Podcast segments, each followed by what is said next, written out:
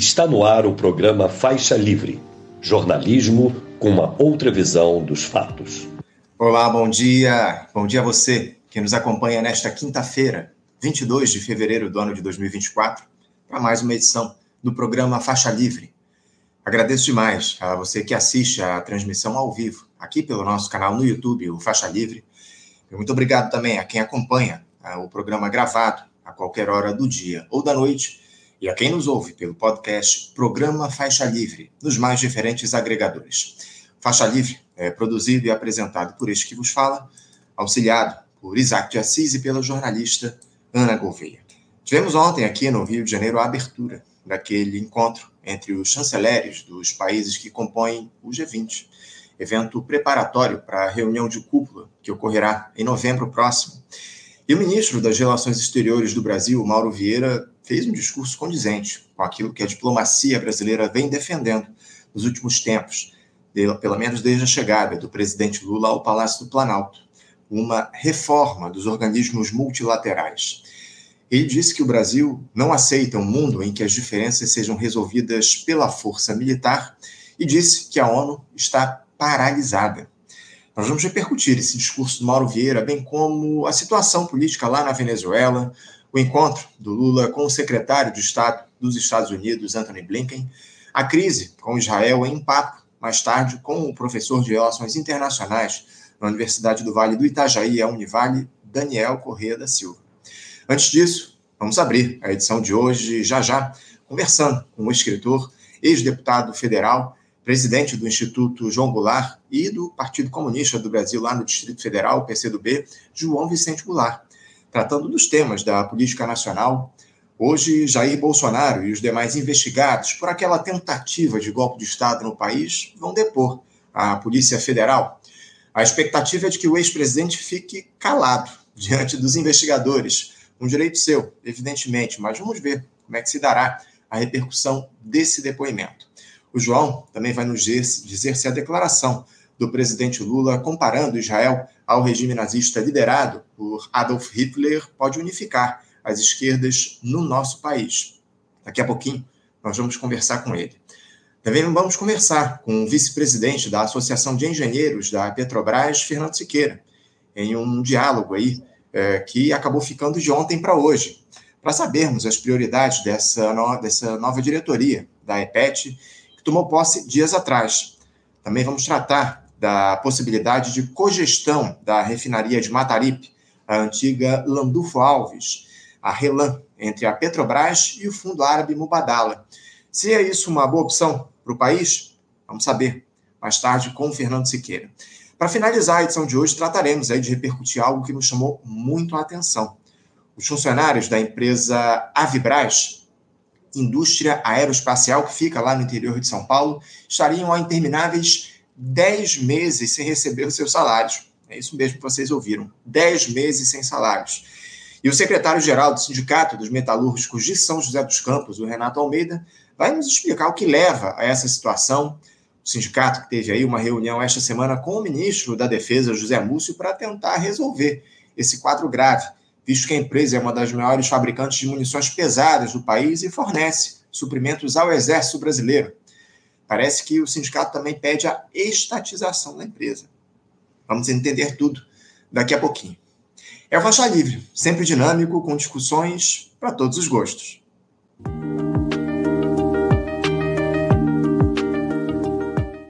Bom, gente, eu já tenho aqui o nosso primeiro entrevistado nos aguardando do outro lado da tela. E com muita alegria, eu cumprimento o escritor, ex-deputado federal, presidente do Instituto João Goulart e do Partido Comunista do Brasil, PCdoB, lá no Distrito Federal, João Vicente Goulart. João Vicente, bom dia.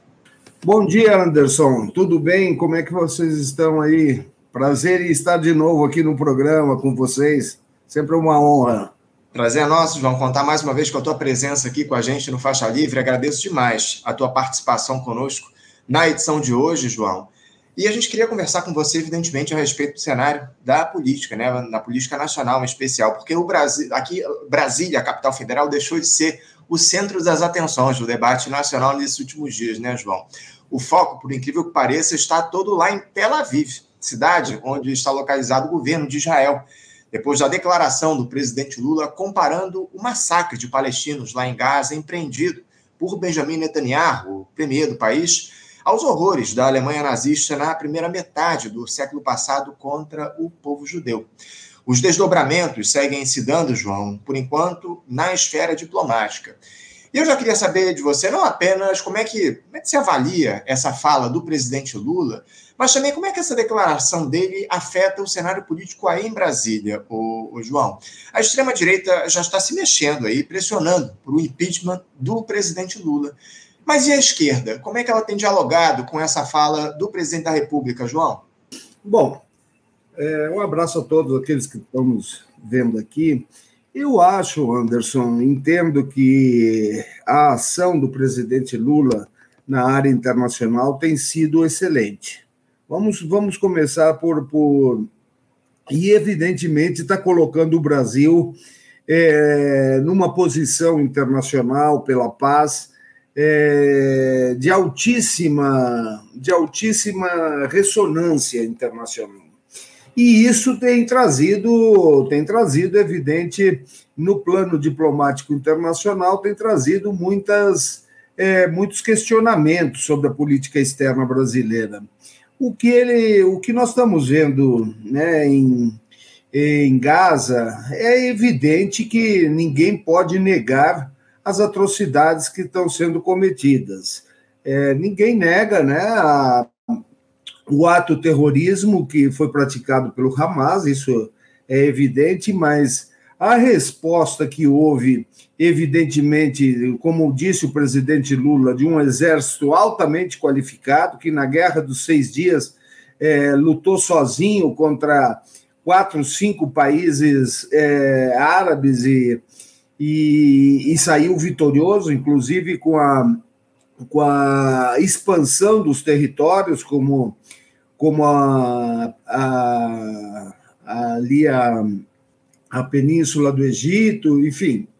Agora, veja só, eu, eu, eu principalmente entendo que a direita brasileira que está fazendo essa movimentação toda, pedindo impeachment, que aliás um impeachment completamente fora dos padrões né? apesar de ter já cento e tantas assinaturas, mas nós vemos a irresponsabilidade da direita brasileira. Por quê? Porque não existiu um ato é, de agressão, não, não, houve um avião derrubado pelo, pela Força Aérea Brasileira do, do governo israelense, foi uma opinião pessoal. E, e, para, para argumentar o que eles têm colocado como abertura do impeachment, é, tem que haver um ato, e um ato diz na sua essência que é uma ação. E não houve uma ação, houve uma opinião séria é, do presidente Lula. Ele não comparou o Holocausto, né? se, se nós pegarmos as palavras, é, ele disse sim que a direita e o governo do, do atual do Netanyahu que está colocando é, o, o, país, eles sim estão colocando o, o, sionismo, né, que é uma, é uma teoria já, já, já produzida, inclusive, pelo Menachem Begin anteriormente, é, como, como o deslocamento, a matança de milhares de crianças e mulheres para caçar quantos terroristas é, possam haver em Gaza.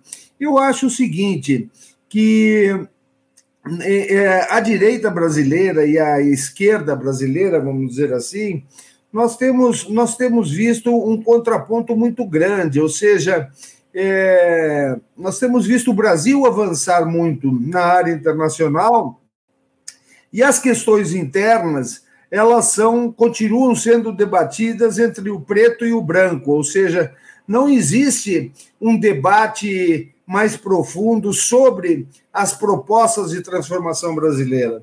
Então, o, claro que, que para exercer a política, a política externa, nós não dependemos, não é, da, da oposição brasileira. E isso tem que ficar claro. O, a, o governo Lula foi eleito para, para ter uma política externa independente, para colocar o Brasil, retomar não é a, a, a posição do Brasil internacionalmente que nós havíamos perdido. Agora, aqui internamente, evidentemente que nós estamos vendo uma direita que prega internamente, né? O estão aí a, a Polícia Federal hoje já agindo no dia 22, é, chamando vários militares brasileiros, militares estes que talvez não pensassem que a justiça os alcançasse, mas a direita brasileira que pregou o fascismo durante quatro anos, agora se volta, né, se volta a favor né, do, de, uma, de uma pseudo eh, hipotética questão que, que, que o fascismo de que Lula está colocando o povo judeu contra é, contra a, a, política de independência do povo palestino.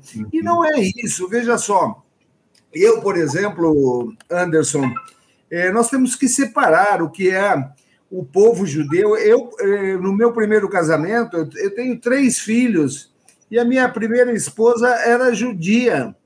Inclusive, é, por casualidade, o meu, o meu ex-sogro chamava-se Israel Katz, nascido na Polônia, que é o mesmo nome desse, desse ministro da Defesa de Israel. Exato. Agora, uma coisa é você é, estar é, colocando o povo judeu, que não tem nada a ver, não é com o que o Netanyahu está fazendo, porque eu acho que o grande risco do povo judeu é, não foram as palavras de Lula. O grande risco do povo judeu é o que o Netanyahu está fazendo, esse, esse primeiro-ministro, porque está gerando um ódio internacional, uma, um, um, um verdadeiro pânico do, do, do, povo judeu que mora em outros países, que amanhã ou depois é, não pense que esses meninos que estão perdendo a mãe, perdendo o pai, perdendo o irmão com bombas, eles vão ser a favor do povo de Israel. Poderão tornar-se lobos, né? lobos solitários, para no mundo inteiro estar, estar contra o povo judeu, que nada tem a ver com o sionismo desse governo de Israel. Veja só, próprio, o, eles falam muito em terrorismo, mas o próprio, o, o próprio Menachem Begin, que depois veio a ser veio a ser é, primeiro-ministro e prêmio Nobel da Paz, foi um uhum. terrorista que atacou o hotel King David, quando ainda a Palestina era administrada pelos ingleses. Explodiu e matou mais de 100 pessoas na explosão. Ou seja, é, é, é uma verdadeira hipocrisia desse governo de Israel que está fazendo na, no contorno da opinião pública mundial. Então, eu é. acho que, que internamente aqui, a mobilização é, que nós deveríamos é, empreender é, não é sobre a política externa, e sim da política interna. Nós temos muitos desafios a fazer, nós conseguimos retirar o fascismo com uma aliança grande, mas agora está na hora de a esquerda é, colocar em pauta para colocar o povo na rua, é, ações internas realmente necessárias para aquelas pautas que a esquerda é, programa e tem. Nós, nós e, não podemos continuar aí compactuando com, com o Centrão, com é, essa história de correlação de forças. E era justamente a respeito disso, João, que eu ia te questionar. Você até acabou adiantando minha próximo meu questionamento, porque hoje teremos atos em diversas cidades do país em apoio às críticas do presidente Lula lá ao Estado de Israel. É possível esperar que o presidente, o, o João, utilize essa postura corajosa que ele teve em relação ao genocídio cometido por Netanyahu para finalmente mobilizar a esquerda no país a fim de, muito além desse episódio específico, pressionar por mudanças estruturais internas aqui no país, João? Eu acho que sim. Eu acho que não só isso, né? Eu acho que tanto essa colocação da política externa positiva que o Brasil vem tendo, não é? Presidindo aí o G20, presidindo outros órgãos internacionais e a própria colocação do presidente Lula. Mas, Anderson, eu acho que tem outras. Nós temos que juntar e fazer um pacote, e principalmente nesse ano, Anderson. Esse ano nós temos aí os 60 anos do golpe de Estado de 1964. Nós tínhamos que rever as pautas que levaram, 20, que levaram o Brasil a 21 anos de ditadura militar. Essas pautas são as que verdadeiramente interessam ao Brasil. Eu estava até contente aqui, porque mais tarde nós teremos aí o Fernando, e, e é importante saber que nós temos que retomar o nacional desenvolvimentismo. O Brasil é dos brasileiros. Nós não temos visto aí nenhuma, nenhuma pauta de colocação de retomada das empresas públicas que foram privatizadas. A Petrobras hoje está é, tá esfacelada foi, foi, foram privatizadas a BR Distribuidora. Nós, é, a capacidade de refino brasileiro, é, brasileira das nossas refinarias que foram vendidas, nós é, temos que rever. Nós, nós somos autossuficientes em petróleo e não somos autossuficientes em gasolina. Nós temos que ver essas pautas e ver por que, que caiu o governo democrático de 64. Foi porque houve uma, um, uma encampação das refinarias privadas, otorgando à Petrobras o monopólio da extração e do refino. Houve a reforma, a proposta da reforma agrária, aonde até o, o, nosso querido João Pedro Stede ele diz que foi a melhor reforma agrária proposta no Brasil até hoje.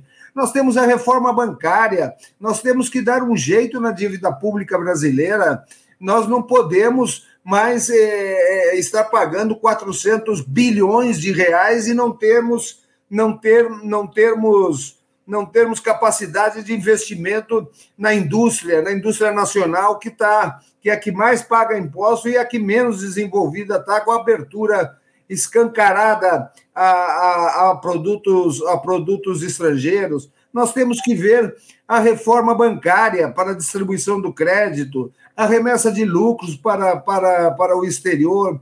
Então, nós temos que ver uma série de coisas, e eu volto a dizer: a esquerda não perdeu as ruas, a esquerda está perdendo as pautas, porque aquilo que nós estamos fazendo seriamente em nível internacional, nós temos que começar a colocar as pautas realmente interessantes, eh, as pautas realmente nacionalistas que nós temos que realizar no Brasil e que há 60 anos atrás, não, há 60 anos atrás foram propostas e nunca retomadas.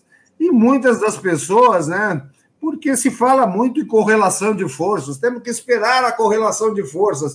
Eu não tenho mais 60 anos para esperar a correlação de forças. Eu acho que as pautas brasileiras têm que serem colocadas seriamente, é, diretamente ao povo brasileiro, dizendo: Vamos retomar o desenvolvimento, o nacional desenvolvimento. Vamos colocar é, a dívida pública na, na mira do governo para fazer uma fiscalização. Enfim, eu acho que nós não perdemos as ruas, nós perdemos as pautas.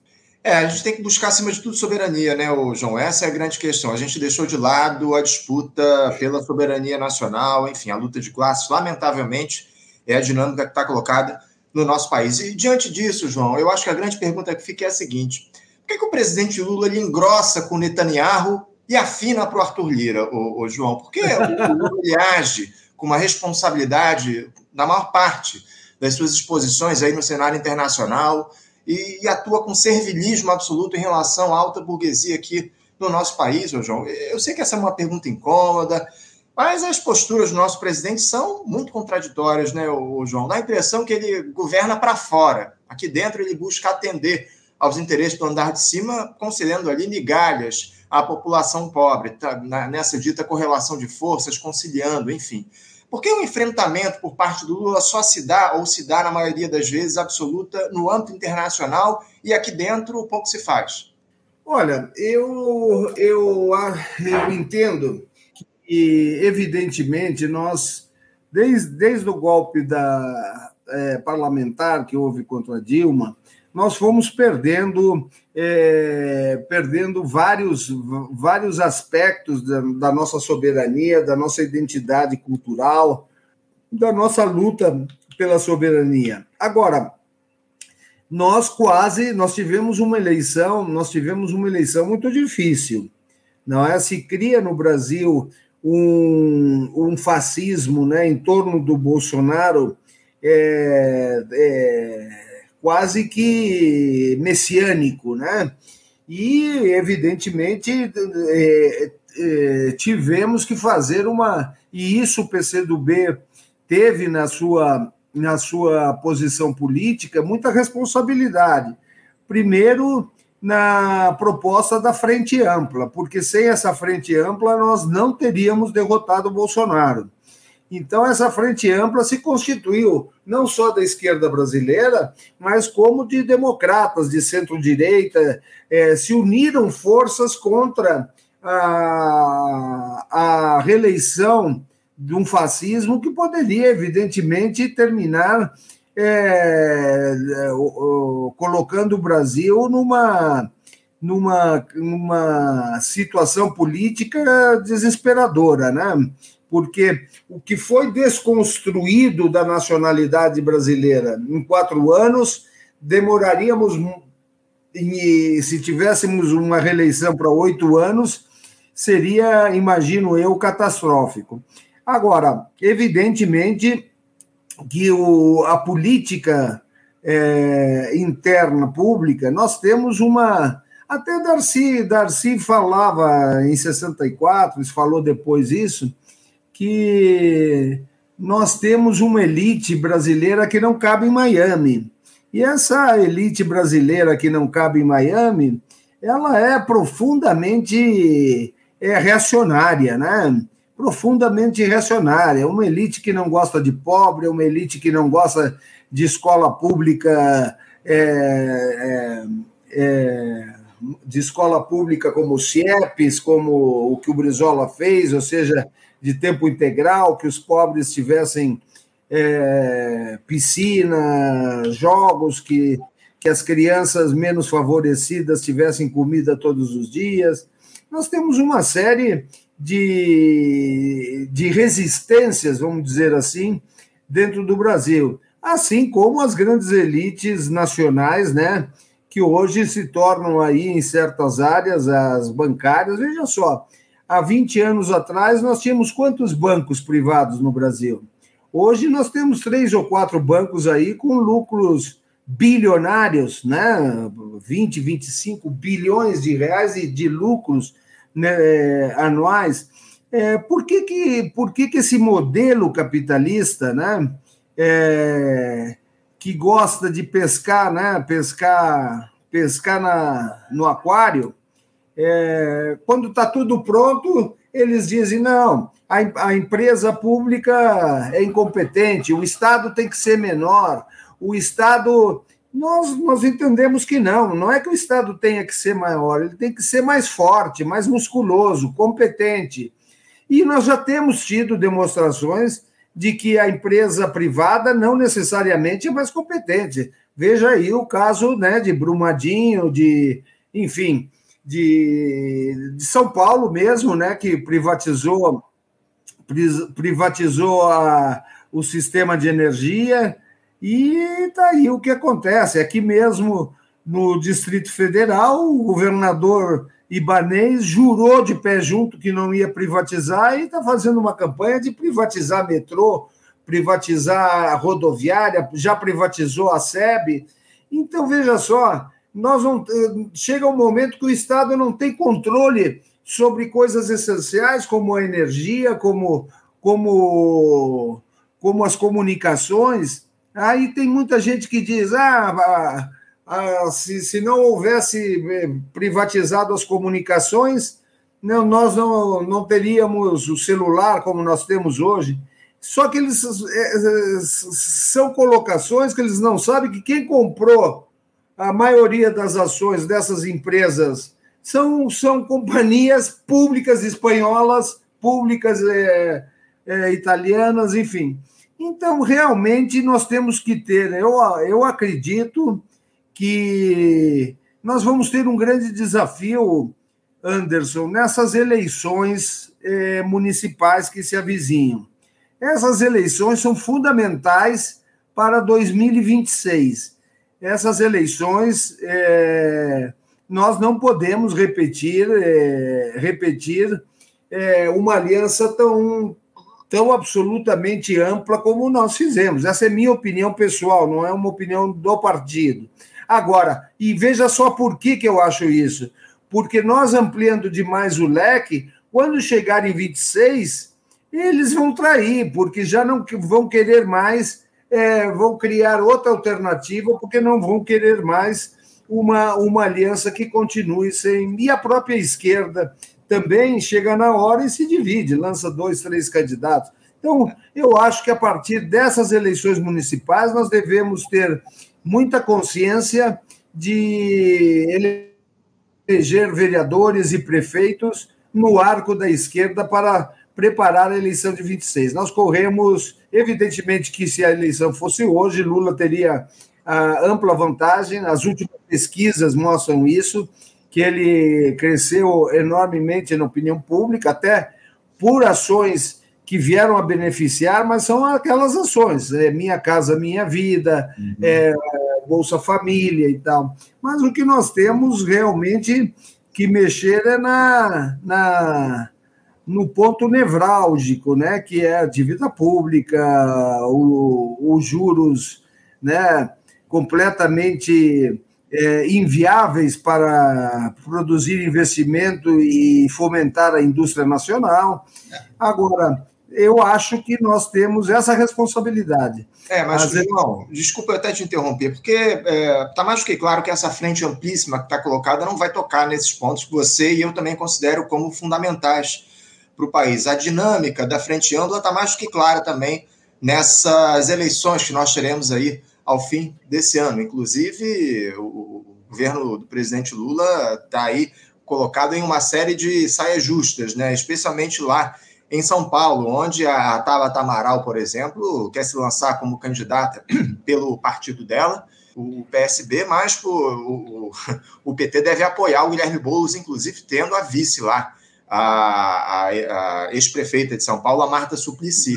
Ou seja, vão ser criadas aí muitas saias justas para o presidente da República em diversos estados, em diversos municípios aí do país a partir dessas eleições que nós teremos. Mas eu queria tratar agora a respeito do seguinte, ainda é, no âmbito dessa questão relativa à fala do Lula relacionada ao Estado de Israel, o senador Jacques Wagner, líder do governo no Senado, ele fez aí uma, uma declaração questionável aí, condenando a crítica do Lula a Israel, enquanto o Omar Aziz, que é do PSB, PSD, PSD que é o partido do Gilberto Kassab, né, elogiando o presidente e contrapondo o pedido de retratação por parte do presidente do Senado, Rodrigo Pacheco.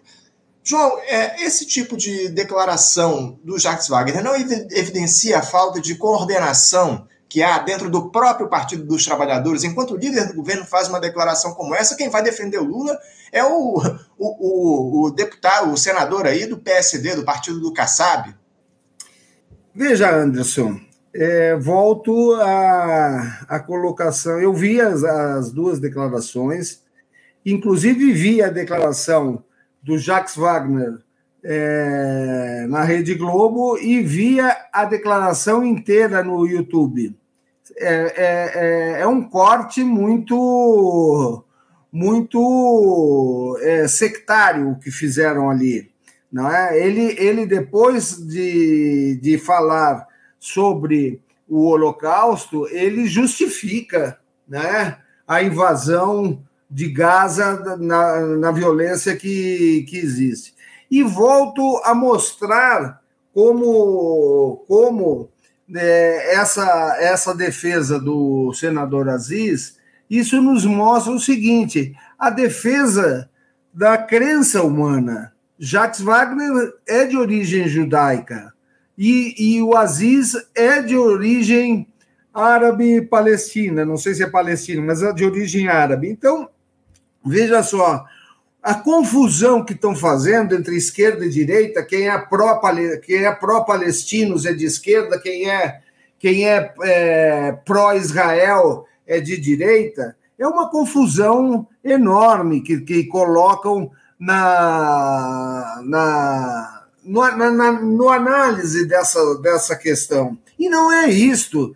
Nós temos aí em 48, por exemplo, né, na, na questão lá do Menachem Begin, quando ele explodiu o hotel e depois cria é, o, o Irgun, que era aquele partido é, sionista, é, nós vimos que, que, que, vários judeus, por exemplo, é, se posicionaram contra, né, como Albert Einstein, foi o Sidney Hook, a, a, a Anna Arendt e vários outros se colocam contra a posição do Begin. Então, nós temos que, que olhar esse detalhe. É, uma coisa é a, a, criação espiritual dos seres humanos e outra coisa é esquerda e direita. Evidente que, por isso que eu disse, eu, eu acho que o, que o, a pior coisa para o povo judeu não foi o que Lula ou a esquerda fala sobre Gaza. A pior coisa para os judeus que moram e que não são sionistas, que moram em outros países, é a posição do próprio primeiro-ministro Netanyahu, que está criando um ódio internacional que está é, refletindo nesse tipo de posições, das pessoas não saberem diferenciar ah, o, o povo judeu, o, o ser humano judeu, do ser humano sionista e fascista e nazista, como como está acontecendo. Então, é, eu acho que internacionalmente, na política externa, nós estamos muito bem, mas é, temos que prestar atenção agora na, nas eleições agora desse ano, que são muito importantes para que a esquerda é, consiga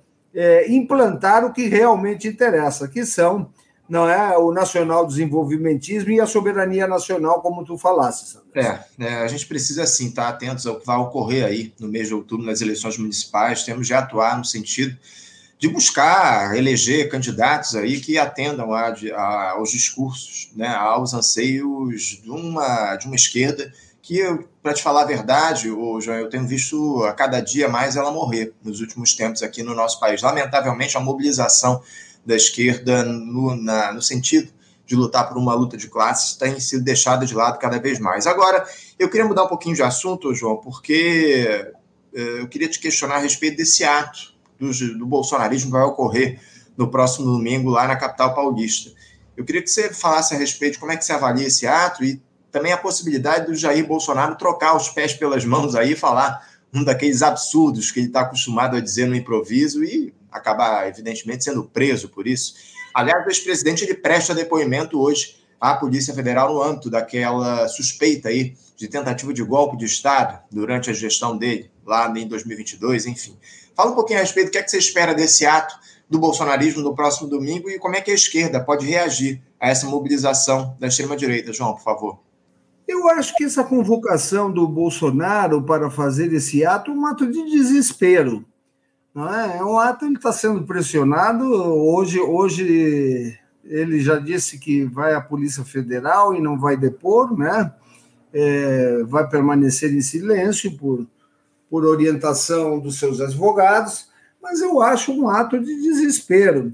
É, eu acho que, que, inclusive, a presença aí dessa, desse pessoal de, de direita que poderá estar lá é um, um ato de. Ainda existe, evidentemente, nós teremos essas eleições aí é, municipais, principalmente nas capitais, e ele ainda tem né, um, um eleitorado um eleitorado fanático aí em certas capitais, nós temos visto isso, é, e nós vamos ter a presença aí de personagens que estão, é, de certa forma, não defendendo o Bolsonaro, mas tentando captar a sua herança política.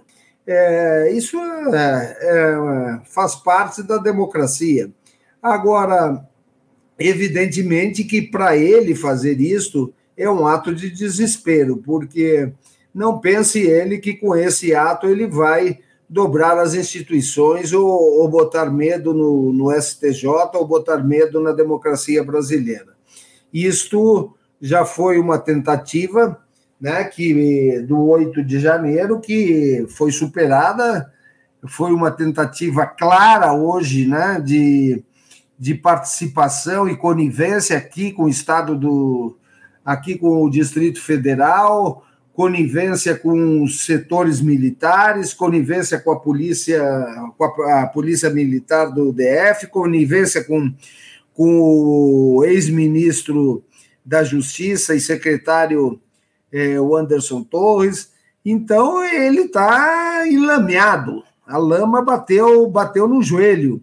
E ele não tem. É, esse ato é um ato de desespero, no meu ponto de vista, e é, eu acho que não tem maiores é, repercussões, né? Vai ter aqueles é, pena, às vezes a gente diz é, que as pessoas que lá estão, nós temos visto aí aqueles que procuraram ETs, aqueles que marcharam com a bandeira brasileira e aqueles que estão na Papuda e na Colmeia, né? É, que for, vão lá para apoiar alguém que notadamente está envolvido em atos antidemocráticos. Eu acho que lá no Rio Grande do Sul a gente diz quando quando quando está se afogando alguém que é o último o último manotaço de afogado antes de afundar definitivamente.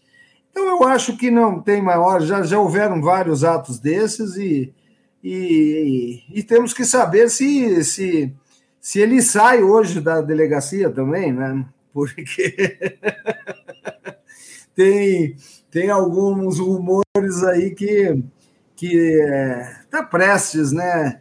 Eu acho que essa, essa, essa investigação ela é irrefutável. Eu acho uhum. que a investigação só não foi é, deflagrada ainda é, com maior intensidade porque é, ainda falta declarações e, e, e, constatações irrefutáveis. Eu acho que hoje é, essas, essas pessoas que vão, vão depor ao mesmo tempo, generais, inclusive, de, né, que nunca pensaram em, em estar depondo, né, como Heleno, como Braga, eles vão depor, tem que depor.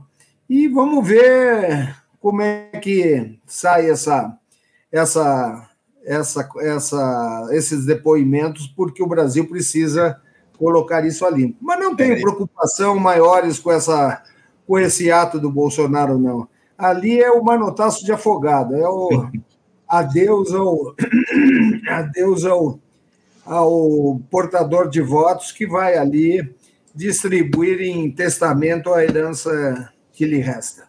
É, eu, eu acho muito pouco provável o João e Bolsonaro seja preso aí ao longo dos não, próximos também não, tava... É, por mais que, evidentemente, isso seja algo inevitável, pelo menos na minha avaliação, Bolsonaro vai ser preso porque os crimes que ele cometeu são claros, aí há muitas há provas do que ele fez no nosso país ao longo dos últimos anos. Eu só lamento que ele venha a ser preso primeiro por essa tentativa de golpe, porque ele teria de ser preso de fato pelas mais de 400 mil mortes que estão nas costas dele diante da pandemia de Covid-19. Isso é muito mais grave do que ele, do que ele tentou fazer aqui no nosso país. Enfim, de toda forma, o, o João, para a gente encerrar aqui o nosso papo, eu queria te questionar o seguinte: falamos da prisão, da possibilidade de prisão do Bolsonaro. Você acredita que uma eventual detenção do ex-presidente possa pacificar o país, ô, João? Como é que você observa essa possibilidade de prisão dele influenciando na dinâmica da política nacional?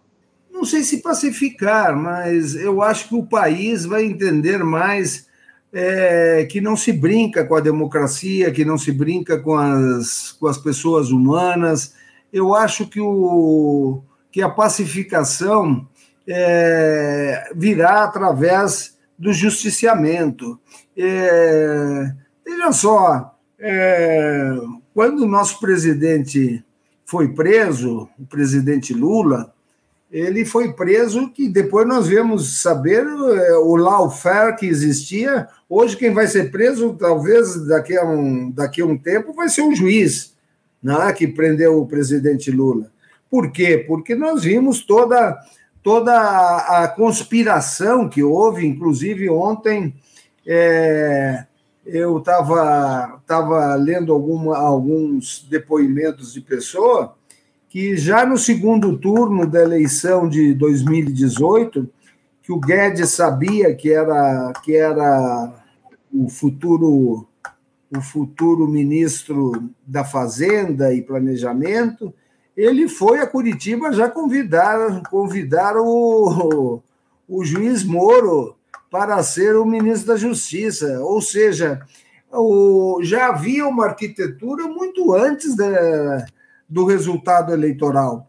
Então, essa, essa, essa conspiração que houve contra a democracia não é de hoje. Nós sabemos que essa conspiração vem desde o do golpe parlamentar contra Dilma. Ou seja, é, os atores sempre são os mesmos, né, Anderson? É a grande imprensa, os grandes meios de comunicação, é um Congresso altamente corrupto. Nunca nós tivemos um.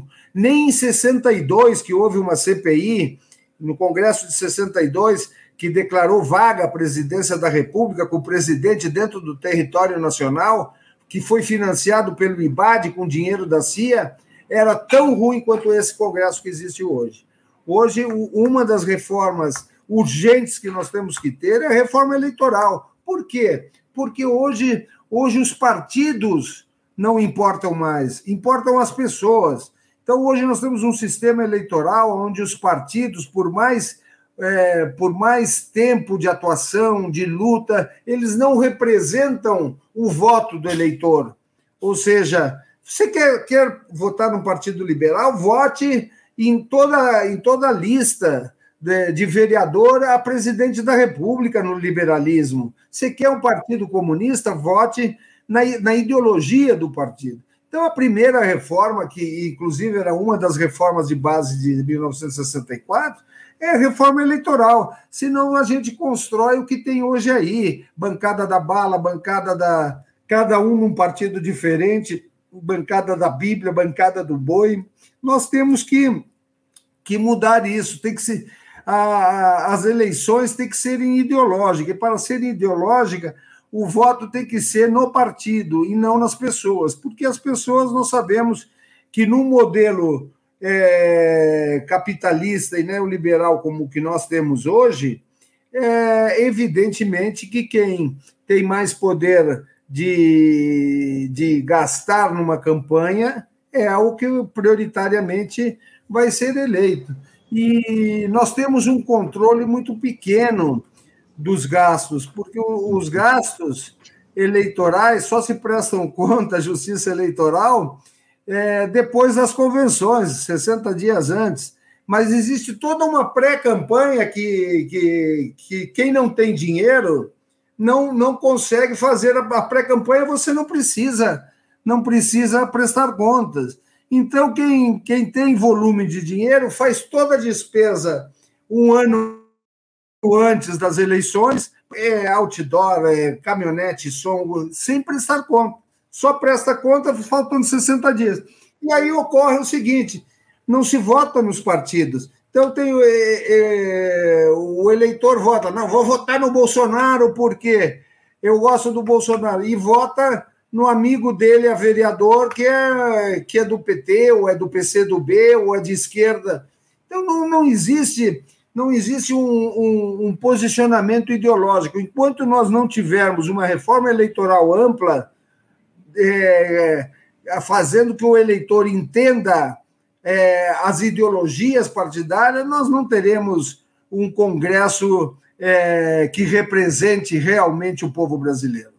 É isso, é isso, João. Infelizmente, nós não temos aí um Congresso que represente de fato os interesses do povo brasileiro. O poder econômico define aí as eleições no nosso país já há muito tempo. Lamentavelmente, enquanto não houver mudanças profundas nessa, nesse cenário, a gente dificilmente vai conseguir eleger representantes aí que dialoguem com os interesses da grande maioria da classe trabalhadora. Você espera que esse governo Lula seja capaz, ô, ô João, para a gente fechar aqui, de promover mudanças no sentido de que os representantes na institucionalidade atendam aos interesses populares?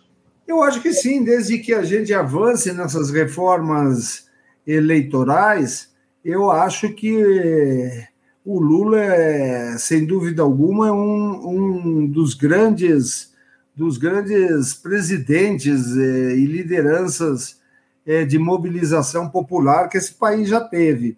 Agora, evidentemente que nós temos que eh, implantar um sistema eleitoral permanente, porque nós não podemos depender de pessoas a, a cada 20 anos que surja outro Lula ou que surja um JK, um Jango. Então, nós temos que criar um sistema onde, é, não só eleitoralmente, mas ideologicamente, a gente consiga manter não é, as lutas propostas por cada um dessa, dessas entidades partidárias, ou seja, a manter a luta pelo desenvolvimento nacional, a luta pela soberania e a luta pela independência e, e desenvolvimento da justiça social.